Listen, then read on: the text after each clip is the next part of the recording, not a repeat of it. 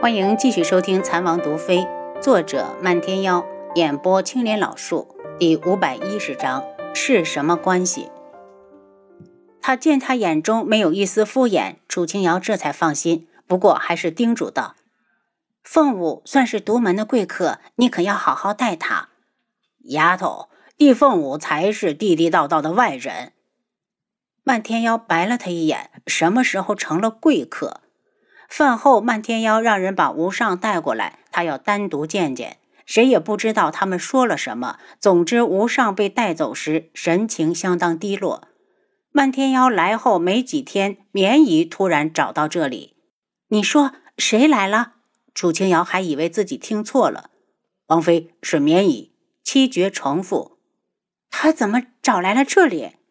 楚清瑶警觉的心顿起。绵姨可是有前科的。如果不是他，上次轩辕志又怎么会困在阵法之中？说白了，绵衣就是靖主的帮凶。这次他找上门来，肯定不是什么好事。他看向轩辕志，见他冷着脸，目光冷沉。志，他还不知道你已经脱险，你藏起来，我看看他到底想干什么。轩辕志点了下头。那你小心。又对七杀道：“保护好王妃。”他已经与本王毫无瓜葛，不用留情。是王爷。他离开后，绵姨被带了进来。他打量着楚清瑶，半天没说话。你是怎么认出我的？楚清瑶神情冰冷，满眼戒备。你别管我怎么知道的，但我没告诉别人。绵姨道：“你说的话，我从来不敢相信。智现在还在冰河里受罪。”我听说，当时他之所以落到靖主手里，还是绵姨你的功劳。他眼中带着恨意，绵姨的眼神躲闪了一下。楚清瑶，我已经知道我错了。我给你寄信，犹如石沉大海。我只好自己过来找你。我想救智儿，可我自己的力量根本不够。楚清瑶，帮帮我！他言辞恳切，带着焦急，面容也比以前憔悴了不少，甚至有些苍老。即使这样，楚清瑶也不敢相信他，因为他不可信。棉姨，你想救他，就自己去救，我是不会帮你的。你也知道，我没有那个能力。他一脸嘲笑。你想用这个法子把我骗去昆仑镜，然后交给镜主？棉姨脸色一白。楚清瑶，你别血口喷人，我没那么卑鄙。你不卑鄙，轩辕志为何会在冰河里日夜承受折磨？你不卑鄙，为何直到今日才知道自己错了？绵姨，以前因为你是他的长辈，我可以忍你，但我并不怕你。就算我想救人，也绝不会和你合作。绵姨身子颤抖，眼圈一红，忽然哭了。楚清瑶，我是真的想救。智儿，为什么你不相信我？我可是他亲姨，是他在这个世上唯一的亲人。以后我才是他的亲人。你想救就救自己去吧，房门就在那边，你走吧。楚清瑶对他毫无好感，绵姨难过的道。我之所以把他困在大阵里，是因为镜主答应了我，困住他之后会说服他取素如一。后来事情脱离了我的掌控，你怨我，我不怪你。可我这次来是真心诚意的来求你，求你帮我救出智儿。楚清瑶无动于衷的看着他，眸中是淡淡的讽刺。绵姨擦干眼泪。我知道我说什么你都不会相信，但我还是要给你讲一段故事听。你都找上门了，我得赶紧搬家，哪有时间听你讲故事？如果是关于智儿母妃的呢，你也不想听？绵姨看着他，我要说的这些，连智儿都不知道。楚清瑶神情一变，忽然很想听听。见他没反对。绵姨悠悠开口：“智儿的母妃也是我的亲姐姐，我们自小生活在昆仑镜。或许智儿也想知道，为何母妃明明出身昆仑镜，却嫁到了天穹。”他叹了口气：“姐姐长得很美，要说她是昆仑镜第一美女，也没人敢反对。十六岁那年，姐姐在灯会上遇到了静主，然后他们两个人相恋了。楚清瑶承认自己被惊到了，没想到自己婆婆当年和静主还有这样一段。棉姨继续往下说，他们两个感情很好。就在我以为他们会成亲时，静主忽然下令扩建琉璃殿，准备挑选一批容貌上乘的女子留在他身边。后来这些女子都被他养在了后殿。姐姐受不了打击，离开了昆仑镜，却火速嫁进了天穹皇宫。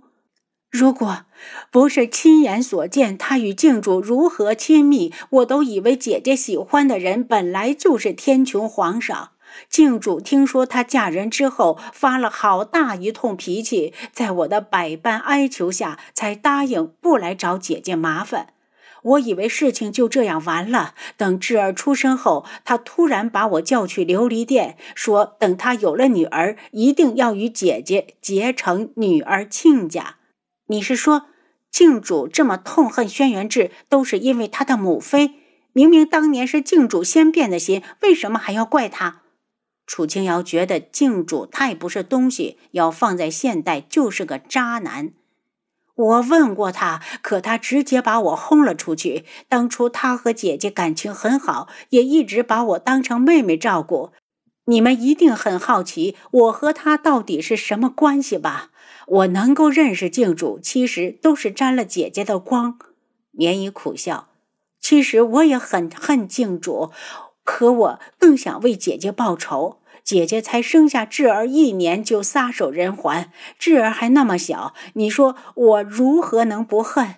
如果当初他肯娶姐姐，姐姐根本不会死。我听到消息，本来想进宫照顾智儿，可老皇上没同意，说已经为智儿找好了师傅，稍大一些就送他去学武。绵姨陷入了回忆之中，脸上布满痛苦。靖主的做法根本就没把他当成女婿，倒是像找了多年未见的仇人，恨不得食其肉喝其血。我不相信你看不出来。开始我以为他是想把对姐姐的遗憾延续到下一代身上，成为一段美好的姻缘。毕竟他们有过美好的时光。谁知道他丝毫不留情，那可是冰河呀！智儿如何能承受得住？可能是说出了压在心头多年的秘密，这次绵姨放声大哭。等她哭够了，楚清瑶道：“就算这样，我还是无法相信你。救他的事，你还是别插手了，找个地方颐养天年吧。我们做的事是与靖主作对，免得你将来会受到连累。”楚清瑶，你要是怎么样才会相信我？绵姨站了起来。我要救智儿，我想赎罪。你能做什么？你怎么救？如果你能，还用来找我吗？楚清瑶道：“如果你还真知道错了，就别再来给我们添乱。”他对着七绝使了个眼色。七绝道：“绵姨，附近有客栈，我送你过去。”绵姨的眼神有些绝望，还是道。如果你想通了，就来找我，楚清瑶。其实我很明白，我已经不是静主眼中那个曾经的小妹妹。她的欺骗和利用，我已经让我认清了事实。我只是她的仇人。楚清瑶无声地目送他离开，直到轩辕志从旁边房里出来，默默地抱紧他。阿楚。我想过很多种可能，静主为什么要针对我，却没想过来，原来是这样。他言语干涩，似乎还不肯相信。他回抱住他，不管真相如何，都是老一辈的事儿，就让他随风散了吧。静主还在，如何能散？轩辕志与他额头相抵，似乎想要从他身上汲取温暖。楚清瑶忽然道。是，听完绵姨的话，我怎么开始怀疑庆主了？你说母妃是不是他动的手？轩辕志神情一凛，其实他也想到了，如果是他，我必让他百倍还之。楚清瑶伸手轻抚着他的后背，你真不打算让绵姨知道你还活着？不了，到时候我会派暗卫去保护他。轩辕志不想绵姨再参与进来。若是将来发现母妃的死与靖主有关，绵姨会第一个无法接受。楚清瑶想到了一门后山那条暗河，不知道它的源头在哪里。忽然，他眼睛一亮，难道是在昆仑镜？独门内，燕红夏凭着和楚清瑶一模一样的脸，已经成功的混到了山顶。